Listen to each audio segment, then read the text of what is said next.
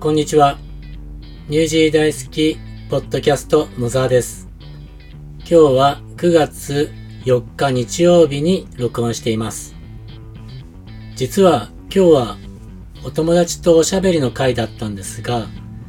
なんと彼の具合が悪くなって録音できませんでした。コロナだけでなくてインフルエンザも流行っているので、本当に最近は体調管理というか、いかにウイルスに近づかないかっていう点を重点に暮らしていかないといけないですね。もともとそうあるべきだったのかもしれませんが、なんとなくウイルスにビクビクしている生活って嫌ですよね。なんとか頭のいい人に頑張ってもらいたいです。さてそういうわけで今日は一人で録音するとは思っていなかったので何をお話ししましょうかっていうところからなんですけれどもまず最初は告知をお伝えします。その間に今日の話題考えてみます。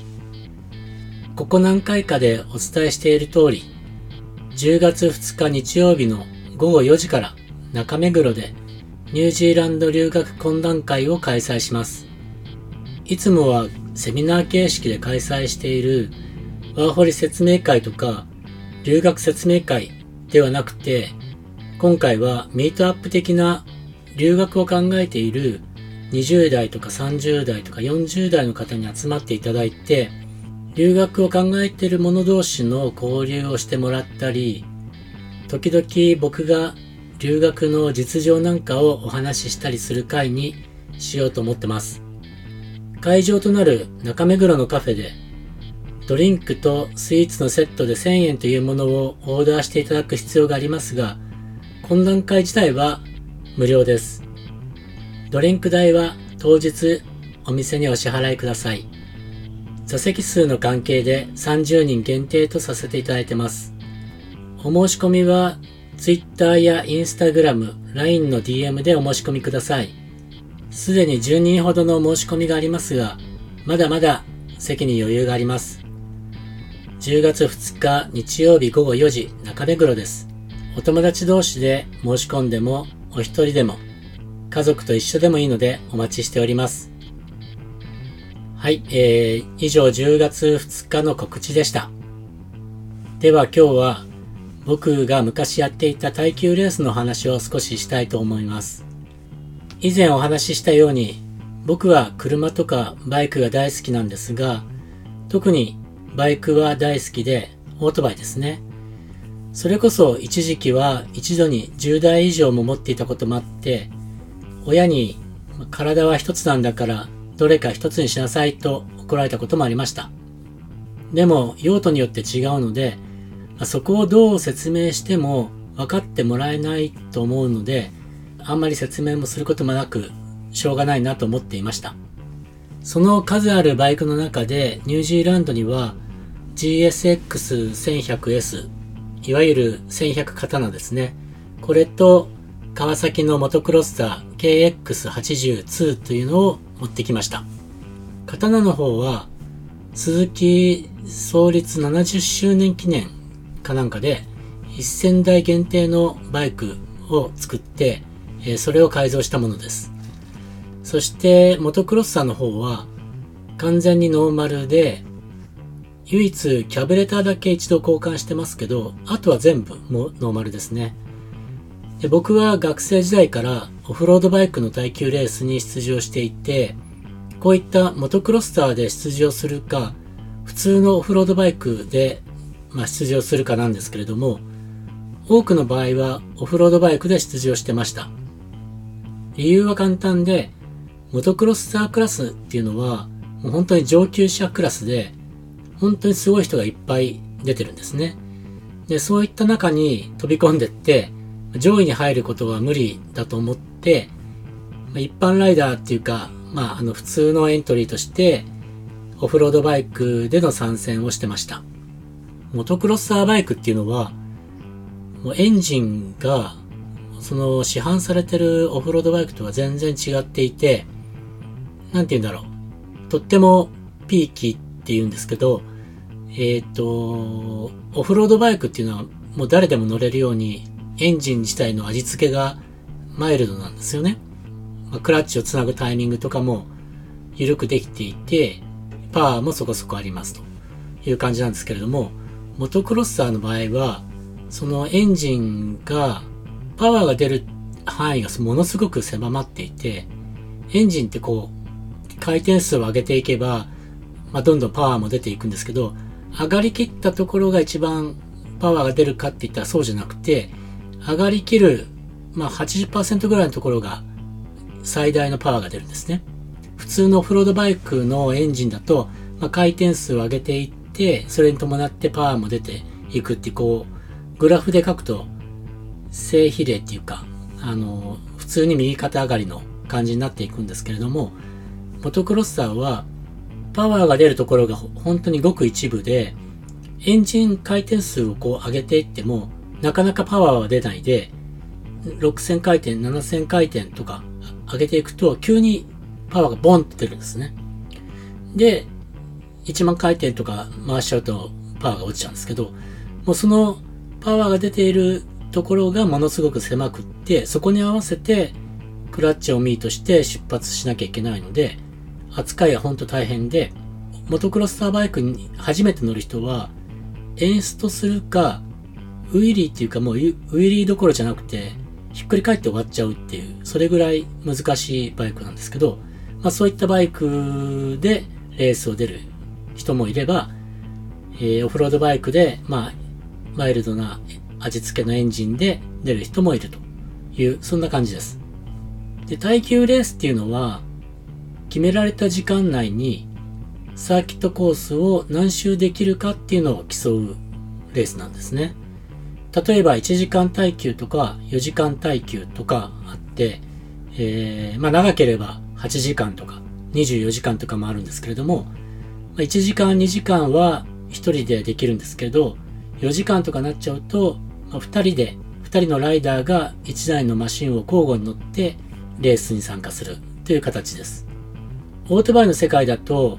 毎年夏に鈴鹿で開催される4時間耐久っていう、まあ、アマチュア向けの耐久と、8時間耐久っていうプロ向けの耐久が有名ですよね。これ2日間連続してやるんですけど、車だとルマン24時間とかが有名ですよね。ただ、オフロード耐久の場合は、路面がアスファルトじゃなくて土なんです。ドロドロです。泥なんです。ぐちゃぐちゃです。乾いた泥ならいいんですけれども、まあ、大抵ぐっちゃぐちゃで、もう本当に、えー、気持ち悪いぐらいのぬかるみです。途中で川みたいなところを横切るコースもあったりして、まあ、ぬかった上り坂なんて言ったら本当に最悪で、もう本当に途中で家になっちゃうぐらいのコースです。ぬかった上り坂なんていうのは、途中でこう、なんかアクシデントで止まっちゃったり、えー、転んじゃったりすると、もう絶対その場所からスタートはできないです。例えば、車で言うと、雪道とか、雪道じゃないな、もう氷の上に、え、乗っかっていて、その上り坂で、の途中で氷の上に乗っかっちゃって動かなくなっちゃいましたと。で、そこから再スタートするのはとても難しいですねっていうのを想像してもらえればいいかと思うんですけど、もう本当にそういう状況になっちゃうんですね。で、しょうがないので、坂の下まで一旦降りて、もう一度チャレンジっていうことをしなければいけない。そういう状態です。言葉で言うと簡単なんですけど、向かった坂道を、まあ、下がるのも決して簡単じゃなくて、前からも後ろからも他の参加者がバンバン来るし、まあ、転がってる奴らもいるし、えー、ぶつかってくる奴らもいると。本当に大変で、で、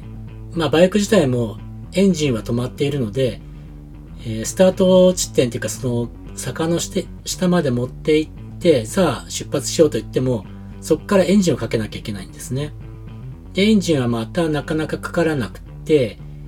これあの、モーターでエンジンをこうかけるんじゃないので、ひたすらキックでクランクを回してエンジンをかけるので、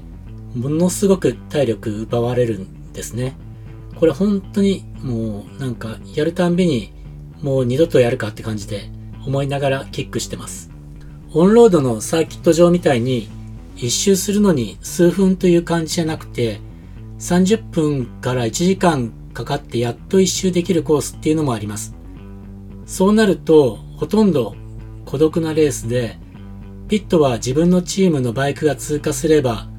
あとはもう1時間近く帰ってこないので、何もすることはないんですけど、ライダーは途中何があっても一人でバイクを前に進めないといけないという、本当に過酷なレースになってきてます。まあ、ピットも1時間経ってもライダーが戻ってこないと、今度は工具箱を持ってコース上を探しに行くっていうこともやってくれます。まあ、ピットクルーは本当大変ですよね。工具箱を持ってあの道を歩いていくっていう、まあそれも大変な作業です。8時間耐久の時はまさしくそういうコースで、だいたいまあ1、2、3週おきぐらいにライダーチェンジするんですけれども、ま、ライダーがヘルメット脱ぐと、ヘルメットから大量の汗が滝のように落ちてきます。これ本当にマジで、まるでヘルメットで水でもすくったのって感じになってます。なぜかこの8時間耐久もオンロードの8時間耐久と同じ真夏にやっているので、なんでしょう、こう自分を痛めつけることが好きな人の集まりみたいな感じになってます。僕はオートバイの方が自分の足で歩くより思い通りに走れるという、まあ思い上がりもあって、お子様だった頃は、まあ夜の峠とかで自分より速い奴はいないなんて思っていたこともあったんですね。で、それでオフロードのこういうレースも別に練習とかしたこともなくて、もちろん普段の生活でオフロードは乗ったりしてましたけども、レース場でいきなりバイクにまたがってスタートをした時は、本当に衝撃でした。何が衝撃かというと、全然思ったように走れないんですね。周りを見ると同じようなバイクなのに、なんでみんな普通に前に進むのかわからなくって、僕は右や左にふらふら、本当に後輪がずるずる滑ってって、前に行くためのパワーはもう2割ぐらいで、あとはタイヤが空回りしているような感じでした。今でこそ、例えばそういう状況だと、なんでだろうって調べれば、インターネットとかで出てくるのかもしれませんけど、当時はそんなこともなかったし、本もライティングテクニックみたいなのはあったんですけど、バイクに関することは少なかったんですね。で、レースに参加しているメンバーも、ただの車好きな友達だったので、バイクの知識は僕以上のメンバーはいなくって、もう本当に手に負えない状況だったんです。で、レース中に悩んでいて、隣のピットをちょっと覗いてみたんですね。そしたら、バイクの後輪が、ライダーがこうまたがっている時に、ぺちゃんこだったんですよ。これ普通の感覚だと、パンクしてるんじゃないの？っていう、そんな感じだったんですが、それをまあ、隣のピットの人に教えてあげたというか指摘したというか、そんなことを言ったらですね、えー、何を言ってんだと。これは空気圧を下げているんだと。でそうすることで、こういうマットな路面でグリップさせるんだって言ってました。なるほどと。車のジムカーナのレースの時は、スピンターンをしやすいように、タイヤの空気圧を思いっきり上げておくんですけど、それとは逆の考えで、グリップを得るために空気圧を下げてるんだと。まあ、基本中の基本ですよね。バイクのセッティングなんて買った時についてくるセッティングマニュアル通りにしか設定してなかったので、そんなことを考えたこともなかったです。で、空気を抜いて、まあ、どれくらい抜いたかっていうと、本当にもうドロドロの時はタイヤがリムから外れないギリギリぐらいまで抜くんです。もうほとんど空気圧は0ぐらい、0.5ぐらいかな。で、それで走り出したら、なんと今までのが嘘みたいに前に進む。まあ、こんな状況でレースに参加していたんですね。さっき少し話しましたが、一周長い距離を走ってくると、ピットに入るときは泥だらけなんですね。まあ、泥だらけなんですけど、その泥って本当に半端なくて、もうライダーとバイクが境目がわからないぐらい、一つの泥の塊がピットに入ってきます。泥だけでも多分10キロ以上の重さがあると思います。誇張してるわけじゃなくて本当に10キロぐらい絶対あると思います。一番泥がついているのは当然といえば当然ですけどタイヤハウスの部分ですね。オンロードのバイクと違ってオフロードは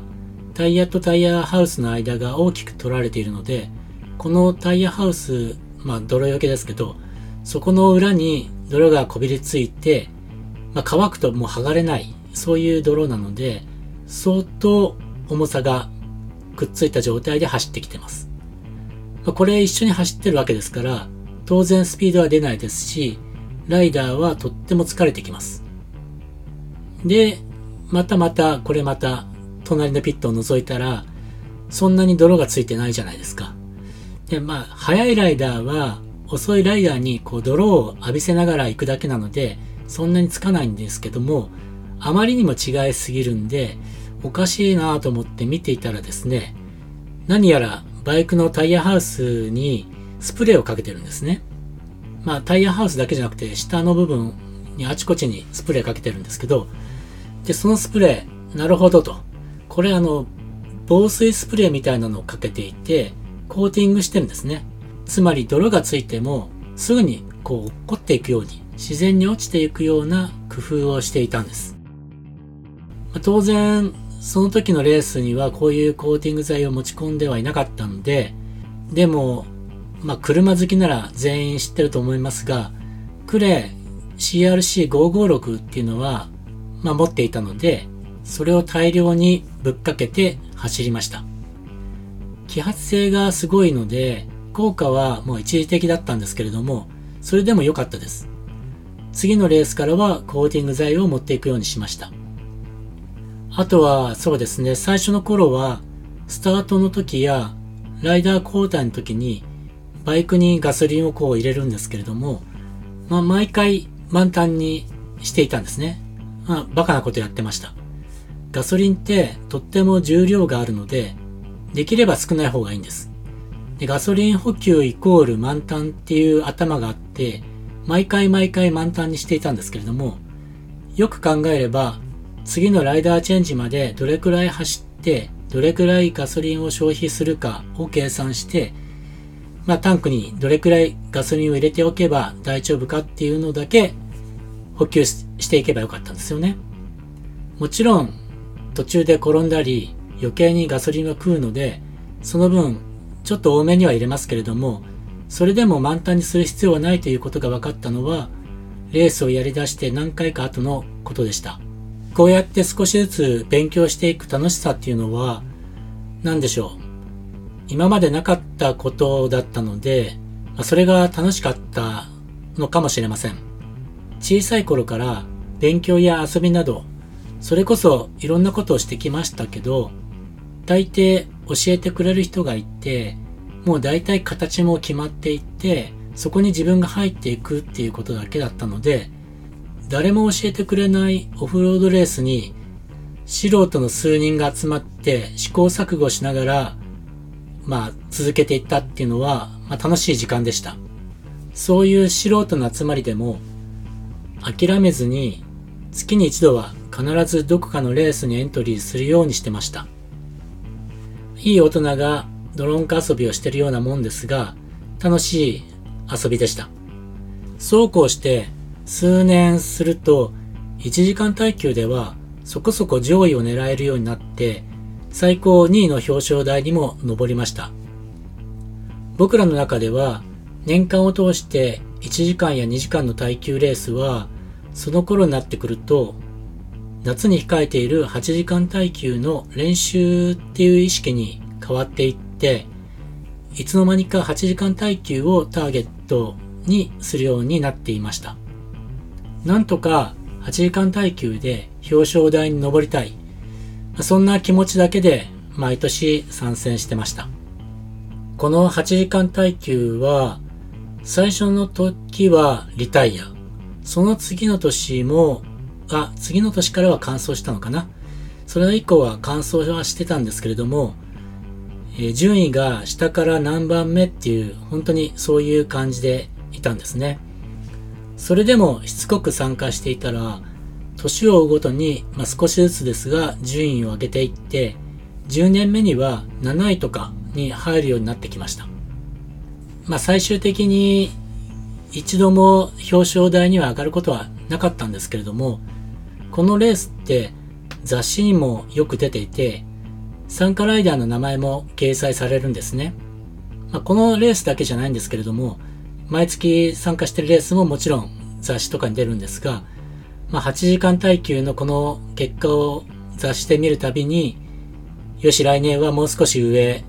もう少し大きな文字でっていう気持ちになっていきました。これは今で言う承認欲求なんだと思います。せっかくやっているんだから認められたい。特に、まあ、レースっていう状況では他人に勝つことが使命なので、やっぱりこうした雑誌などで取り上げてもらって頑張りたいという気持ちは大きいです。でもそういう気持ちがあったからこそ続けてこれたし、やっぱり今でも入賞のメダルとか盾とかは誇らしげに自分の部屋に飾ってます。やっぱりレースをやるからには勝ちたいっていうのは普通だと思います。表彰台の一番上に登りたいし、うん、僕は一番上に登ったのは四輪のカート大会ぐらいしかなくて、二輪はさっきも話しましたけど、2位が最高だったんですね。他はもう負けです。何年か前の日本のニュースで見たんですけども、小学校の運動会かな？徒競走やってゴールしたら全員1位とかあ出てました。それはまあ先生にしてみれば全員1位をあげたいですし、子供たちの親も1位をもらって嬉しいかもしれないんですけど、それって走ってる本人はどうなんだろうって思ってました。もちろん運動会は自分で進んでその競争の中に入ったわけじゃないので、競技したくないって子もいたかもしれないんです。でも、競技なんだから当然1位がいれば2位以下もあってリタイアだってあると思います。1位を取った人はヒーローになって威張ることも自慢することもできます。2位以下は負けた悔しさをバネに次回はどうやったら勝てるんだろうとか考える。もしくは、もう自分は2位でいいやって諦める。どちらにしても自分で考える。そういう力がつくんじゃないかなと思うんですけどね。はい、みんな、よく走ったね、全員1位だよって、それじゃあ何のために競技してんのかわからないです。僕にはわからないです。もしそれが学校としての方針だとすれば、それは親からのクレームを回避するための方法だとしても、そういうことをするのであれば、算数や国語のテストとかでも、名前を書けば100点とかにしないとおかしいんじゃないですかね。勉強ができる子はテストを通じて優越感に浸れるし、ヒーローになれる。体育ができる子は運動会でヒーローになれる。それでいいんじゃないですか？親が親がバカなのかな？うん。僕は学生時代、というか今もそうなんですけど、体を動かすっていうのは得意な方ではないので、体育祭とか、もう本当に憂鬱だったんですけど、そこで1位になってる人は本当に素晴らしいと思っていたし、僕の友人が学年で1位とか取れば本当に嬉しかったです。逆に期末や中間テストでうちの高校はこう、成績順位なんかを長い廊下に1位から100位ぐらいまでかな？最下位までかな？忘れちゃってましたけど、とにかくこう張り出すんですね。僕はもうこれ自慢なんですけど、いつも上位に入っていて、名前がドーンと出ていて、それでもまあ1位とかじゃないので、次は1位を取りたいと思って勉強してました。順位をつけることでやる気を起こさせるし、なんで負けたのかっていうのを考えるきっかけをつかむことができます。そんなチャンスをこの全員が1位とか言っちゃってる学校は奪ってしまっているんじゃないかなと僕は考えています。まあ、さっきも言いましたけど、親が悪いんでしょうかね。親が自分で教えることや起こることとかを放棄して学校の先生に任せてしまおうと思っているから自分の子供に優越つけると鬱になるのでやめてくださいとか言っちゃってるのかもしれません。学校で優越つけられても家庭では褒めてあげてでも負けた部分について一緒に考えようってすればいいんじゃないですかね。まあでも実際に僕の近くにリアルにこういう人がいるわけではないので単なる想像です。えっと、何の話してましたっけ？そうそう。レースをやっててよかったって話ですね。レースで負けても、負けても、負けても負けても、負けた経験を踏まえて、負けた原因を考えて、次にトライして上位を目指す。雑誌に自分の名前が大きく出ることを、ま目指してやってきたっていう話で、承認欲求ってちょっと悪い意味に使われやすいですけど、承認欲求によって自分をアピールし、それを認められることで、さらに上を目指せるのが、まあ、僕の性格なので、僕はやっぱり承認欲求を捨てないで、これからも生きていこうと思ってます。無理やりですけど、ポッドキャストもくじけることはいっぱいありますが、続けていって誰かに認められていけば、きっとまた次のステップに行けると信じています。毎度のことですが、最後何の話をしているのかわからないですが、今回はこの辺で。2、3日前に、のりかほからのりかほチャレンジ成功しましたという報告が届きました。きっと次ののりかほキオララジオでその報告が聞けると思います。そちらもお楽しみに。日本はそろそろ涼しくなってくるでしょうかニュージーランドはだんだん暖かくなってきてます。今月末にはサマータイムも始まります。季節の変わり目は体調を崩しやすいのでどうか皆さん、体調管理には十分注意してお過ごしください。で、僕が言ってもあまり説得力がないですね。はい。では、この辺で。ニュージー大好きの野沢でした。また来週。